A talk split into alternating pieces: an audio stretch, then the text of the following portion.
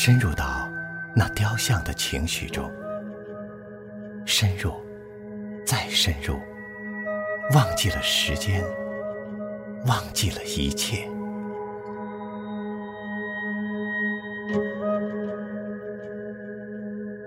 这情绪不仅流露在雕像的脸上，还从他的颈项、肩膀、手臂、手指间流出，从他的躯干、他的大腿、小腿、脚、脚趾流出。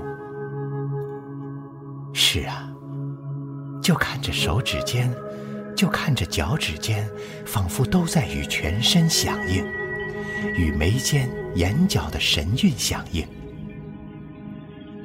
雕刻家如此细致地把握住了人体的和谐，真是牵一发动全身呢。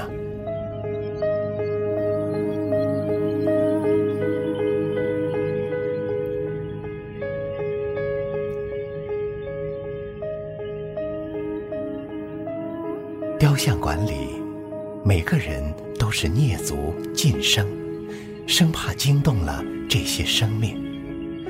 偶尔有些絮语，也像是花间虫鸣，全然不会影响到这些静默的雕像。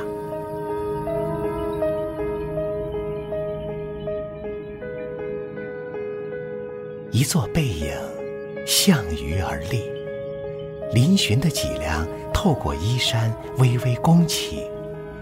一瞬间，我仿佛听到了好多满含深情、细致以及的话。却发现没有任何语言能够饱满的转述出来。突然，又一个姿态映入眼帘，多么新鲜，多么出人意料！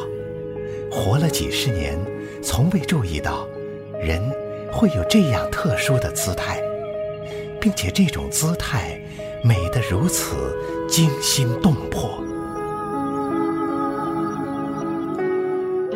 在这里，石头不再是冰冷的，它可以表现柔软，柔的叫你心软；它可以表现轻盈，轻的在空气中浮动；它可以薄如蝉翼，细若游丝；它可以安详华丽，娇小甜蜜。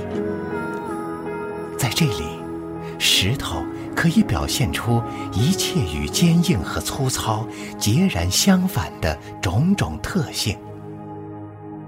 雕刻家们就是用这些石头讲述着生命的美好，传递着心底的感动。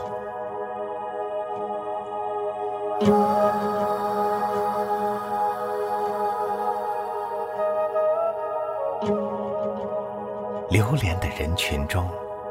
我久久地伫立着，静静地体会着，自己也成了一尊忘情的雕像。